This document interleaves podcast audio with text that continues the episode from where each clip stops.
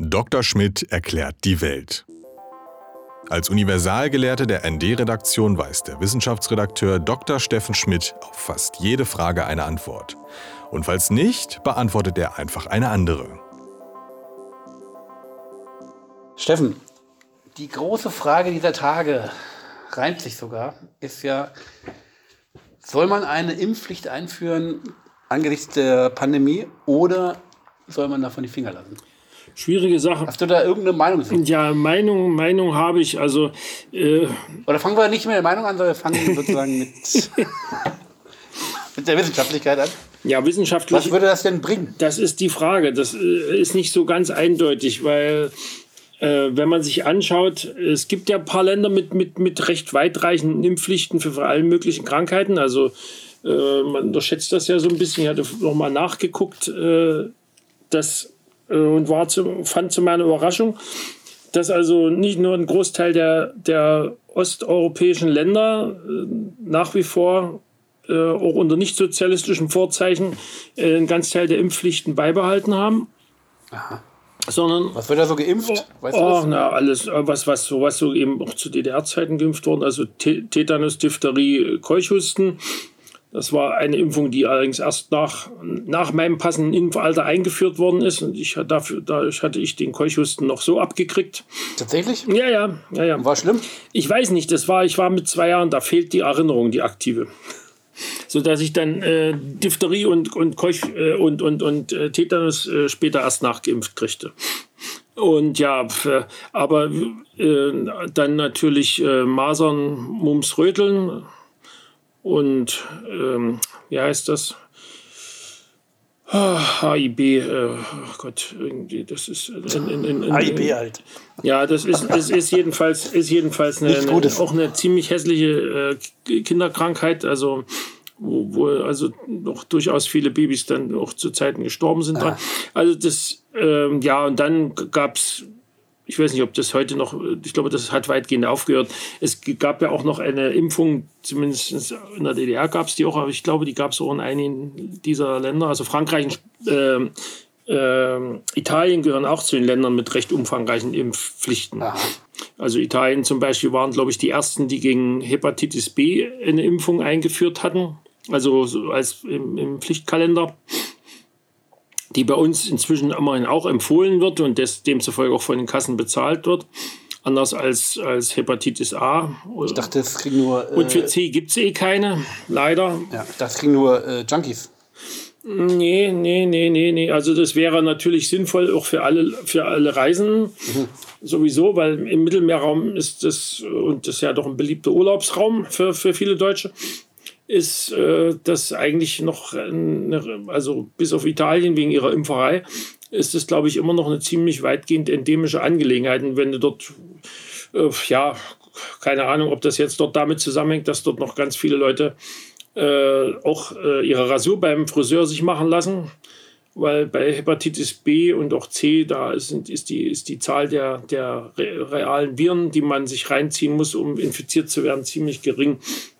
Da, da tut es wahrscheinlich schon ein mangelhaft desinfiziertes Also Rasiermesser. aufpassen bei der Vollrasur sozusagen. Ja, aber wie auch immer, ich meine, das Thema äh, ist jetzt nicht mehr ganz so, so heiß, aber Also ich, Entschuldigung, ich wurde äh, auch äh, geimpft äh, und zwar, ich hab, bei mir nannte sich das Schluckimpfung. Gab es in der DDR auch? Da hat man so einen Zuckerwürfel ja, gekriegt. die und- gab es nicht nur auch, die gab es sogar eher, weil diese Schluckimpfung, das, äh, die ist nun inzwischen weitgehend passé bei uns hier, weil das ging ja dabei um, äh, um Dift, ja, 1, 2, 3, Polio.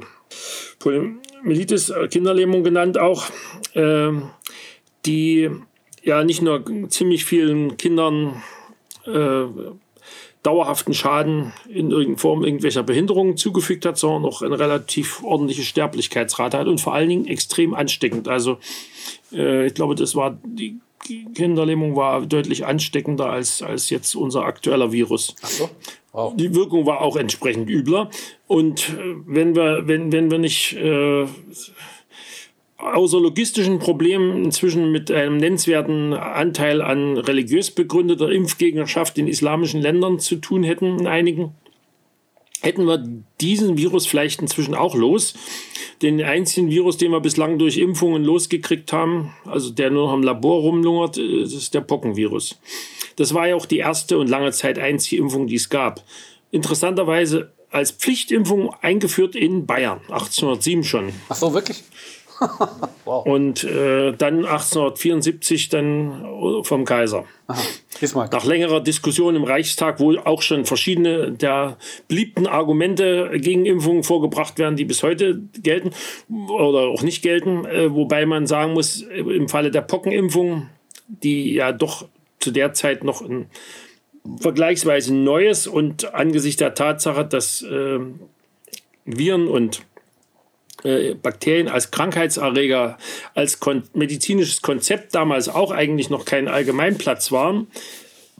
Also 1874, glaube ich, war es überhaupt noch, kein, noch nicht Stand der medizinischen Wissenschaft, dass, dass Krankheiten äh, von, von Mikroben äh, ausgelöst werden und dass das Immunsystem dann dagegen hält und dass es besser dagegen hält, wenn es geimpft ist. Und kennst du eigentlich Eduard Bilz? Ist das im Griff? Nee, tatsächlich nicht. Das ist so ein Freund von Karl May, der so praktisch eine Art Rudolf Steiner des Ostens, aber äh, nicht der, des DDR-Ostens, sondern Sachsen so äh, 19. Jahrhundert. Und der ja gut, den Karl, wenn er Karl May zeitgenöss war, äh, logischerweise. ja, okay, klar. Karl May war in der DDR eh nicht so. Äh, der war bis, bis, bis weit in die 80er Jahre war der sozusagen äh, persona non grata. Aha, so also es gab zwar dieses Indianermuseum in, in Radebeul, ja. das hieß natürlich beim besten Willen nicht Karl-May-Museum damals. Ich weiß nicht, ob es irgendwann wieder als Karl-May-Museum, ob das noch zu DDR-Zeiten anfing, diese um Umbenennung.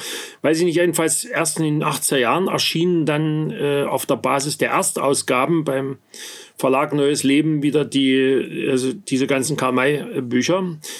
Äh, das, der Vorteil war, dass die ganzen äh, zum Teil ziemlich abstrusen Bearbeitungen der 20er und 30er Jahre aus dem Karl-May Verlag äh, wegfielen. So übersprungen sozusagen. Die, äh, da, die, die Erstausgaben waren in der Hinsicht etwas besser, wobei einige Bücher sind nach wie vor, finde ich, ziemlich unlesbar. Ja, ich also Winnetou, Winnetou ist ja. also ein, ein sehr artig pseudo-religiöses Geseiere da zieht es einem die Schuhe aus.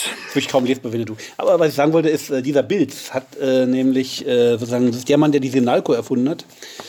Als antialkoholisches Getränk, das heißt nämlich nur Sinalkohol. Ja, ja, das ist, äh, liegt nah. Ja, und, und wann war äh, das, um Gottes Willen? Das war, ich glaube, der hat das erfunden so 1905 oder so.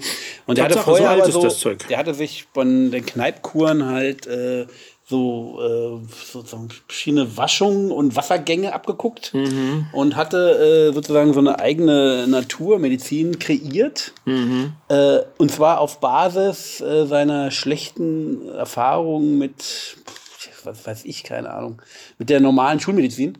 Und ähm, der war dann praktisch und hat Millionen Auflage gehabt, super erfolgreich. Und der hat dann auch äh, sozusagen gegen die Pockenimpfung agitiert und hat nämlich empfohlen seinen Lesern, äh, man müsste sozusagen, sobald man Pocken geimpft wird, sollte man sofort äh, nach der Impfung sozusagen diese Impfwunde aussaugen mit dem Mund und ausspucken. das war die Bilds-Methode. Und äh, man kann auch darüber spekulieren, ob diese Einflüsse des Bilds äh, nicht auch heute in der sächsischen Impfskepsis, äh, ob es nicht eine sagen, Geheimverbindung ist, äh, die die sächsische Impfskepsis. Äh, ja, das glaube ich ehrlich gesagt nicht wirklich, dass, dass, dass es da äh, gewissermaßen ein, äh, ein wie, wie das bei, bei Stalin hieß, Nationalcharakter der, der Sachsen wäre. Nee, das, äh, das, das halte ich für abwegig. Okay. Nee, also äh, zumal eine nennenswerte Zahl an Impfgegnern findest du ja auch äh, im, im noch tieferen Süden. Ne? Also ich glaube, Baden-Württemberg ist davon auch reich. Ja, das ist ja auch Rudolf Steiner Country. Und äh, ja, ich meine, das ist, das ist so sicherlich, sicherlich, also bei die, die, die, die grundsätzliche Ablehnung, also nicht, nicht jetzt die, die, die, die äh, abgebogene Ablehnung bestimmter Impfungen ja. aus bestimmten nachvollziehbaren Gründen. Sozusagen medizinische Argumentation. Die Medizin, die, die, die anderen Ablehnungen, die wurzeln doch recht häufig in der Vorstellung, dass äh, dieses, dieses äh, zergliedernde Konzept der Schulmedizin, wie sie genannt wird, obwohl genau genommen eigentlich die Alternativmedizin die Schulmedizinen sind, weil sie sind schulenbildend, und, und, und, es, und, und richten sich nicht nach wissenschaftlichen Erkenntnissen, sondern nach, de, nach den Ansagen der, der, der großen Lehrer. Ja. Und das genau wäre ja eigentlich Schulmedizin. Ne? Die andere sollte eigentlich wissenschaftlich orientierte Medizin heißen, was eigentlich auch manchmal von der selben eben nicht unbedingt gut eingelöst wird, weil sie oftmals eben auch äh, eher äh, in, in, in, sehr unzuverlässig erkundeten Bereichen äh, bleiben und, oder eben ihren alten Stiefel weitermachen und den sie beim Studium gelernt haben und ohne so richtig mitzukriegen, was inzwischen sich bewegt hat in ihrem Fach. Aber das ist jetzt vielleicht ein bisschen scharf, das muss man vielleicht nicht. Aber lustig ist, ähm, dass ja äh, die, die Alternativmedizin hatte ja auch Fans bei Nazis, ne? Mhm. Äh, ziemlich viele sogar.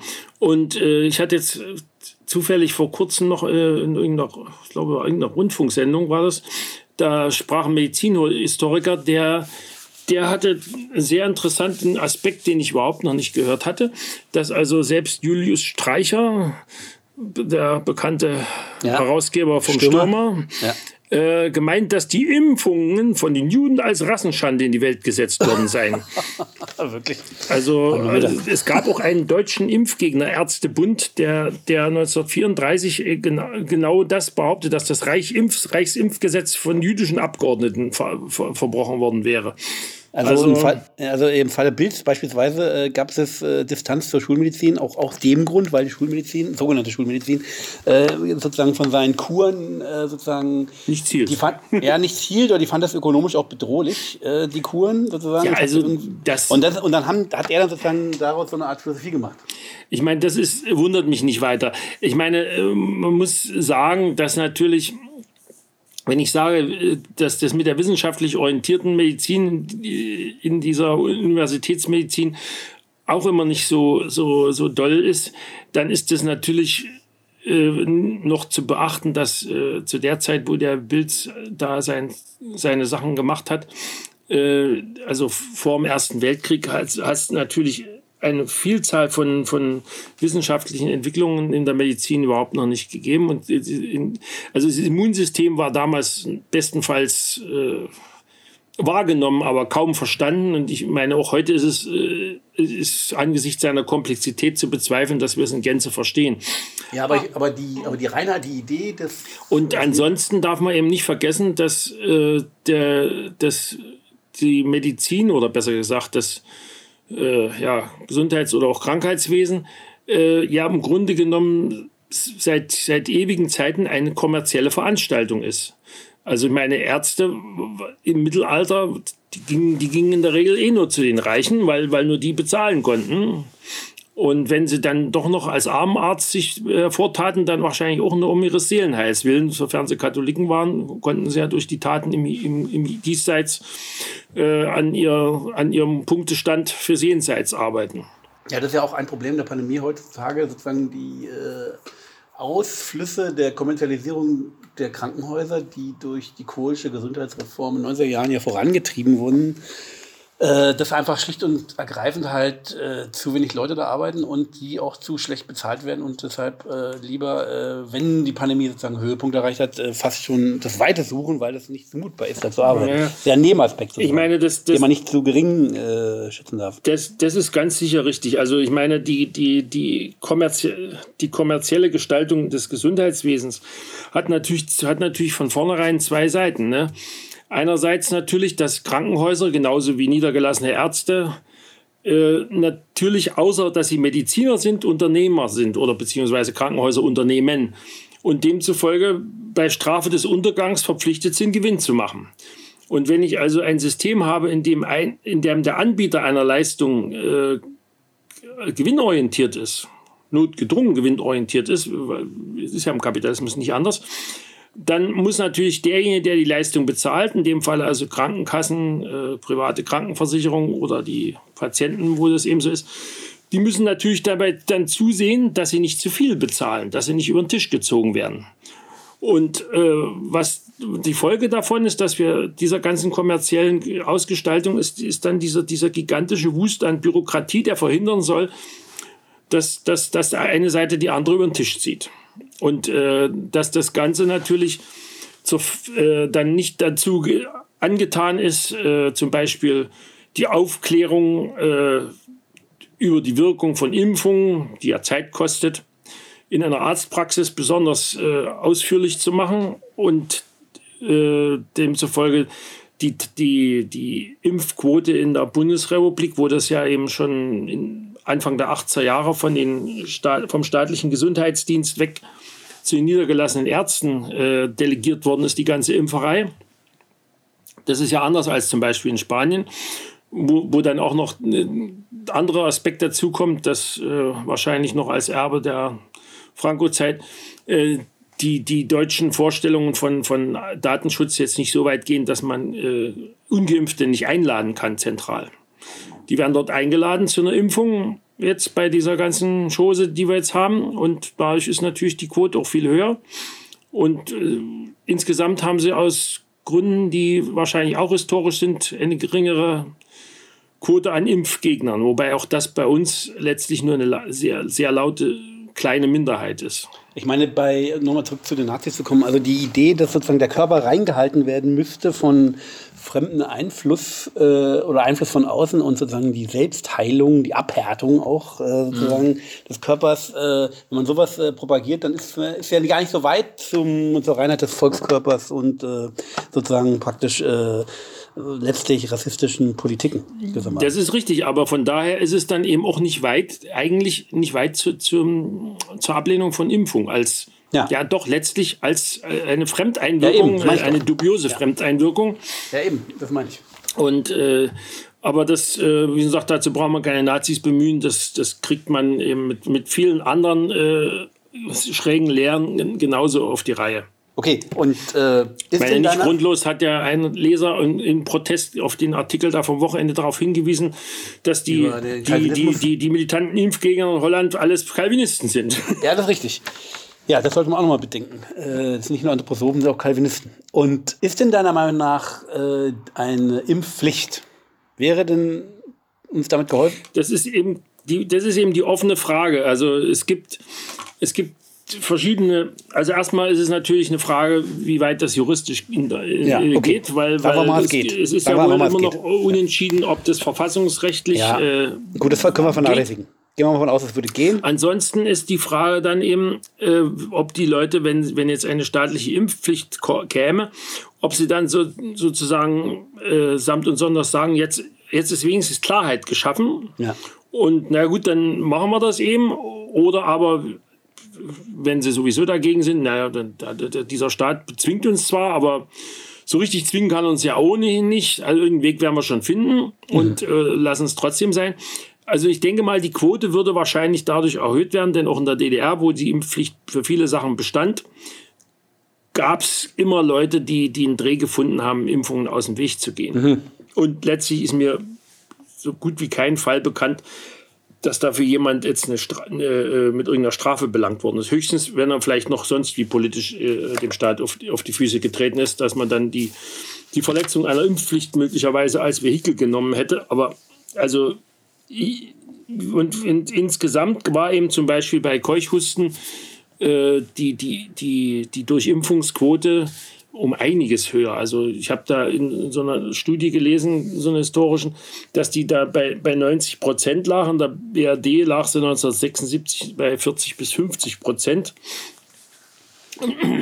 Und bei, bei Diphtherie, die früher ja durchaus auch eine, eine, eine bedrohliche Kinder- und nicht nur Kinderkrankheit war, äh, war, war es eben auch äh, zwischen 35 bis 77 Prozent, also am Anfang der, der, Impf, der Impferei äh, in der Bundesrepublik war 1980, also als sie bei uns dann schon eher auf den 77 waren, äh, bei 50 Prozent. Also ich meine, das, bei Masern ist es noch krasser gewesen, aber, aber bei den Masern haben wir ja eben zum Beispiel gerade die aktuelle Auseinandersetzung, ob es rechtlich geht. Ne? Ja, aber es geht ja. Also es ist ja jetzt Ja, na, es ist wohl, es ist wohl in der Hauptsache noch nicht entschieden äh, vom Verfassungsgericht, wenn ich das richtig ja, aber ich gelesen meine, habe. aber in den Kindergärten ist ja Praxis. In der, das, das ist durch, also dass, dass du sozusagen nicht aufgenommen werden kannst oder dort nicht arbeiten kannst, wenn du nicht geimpft bist. Obwohl ich mir nicht sicher bin, ob die jetzt nun alle durchaus die, die Beschäftigten prüfen. Weil da ist ja dann schon wieder das Arbeitsrecht ein bisschen in der Quere. Also ich habe so, ich habe ja noch Masern gehabt. Das gab es ja, aber das glaube ich doch gar keine Impfung. Oder Nee, Masern hatte ich komischerweise nicht, obwohl ich auch nicht geimpft war. Ich hatte eigentlich meiner Ansicht nach die Röteln. Mhm. ich hatte Mumps und übrigens noch. ja Mumps und, und, und Windpocken hatte ich ja auch, ja. Also habe ich auch noch. okay. Steffen, Hand aufs Herz, bist du jetzt für die Impfpflicht oder nicht? Also, wenn, wenn, sie hel- persönlich. wenn sie helfen würde, wäre ich dafür. Okay, ich auch. Und das ist auch ein gutes Schlusswort. Und dann machen wir schnell Schluss. Jo. Dr. Schmidt erklärt die Welt. Alle Folgen zum Nachhören auf dasnd.de slash Schmidt.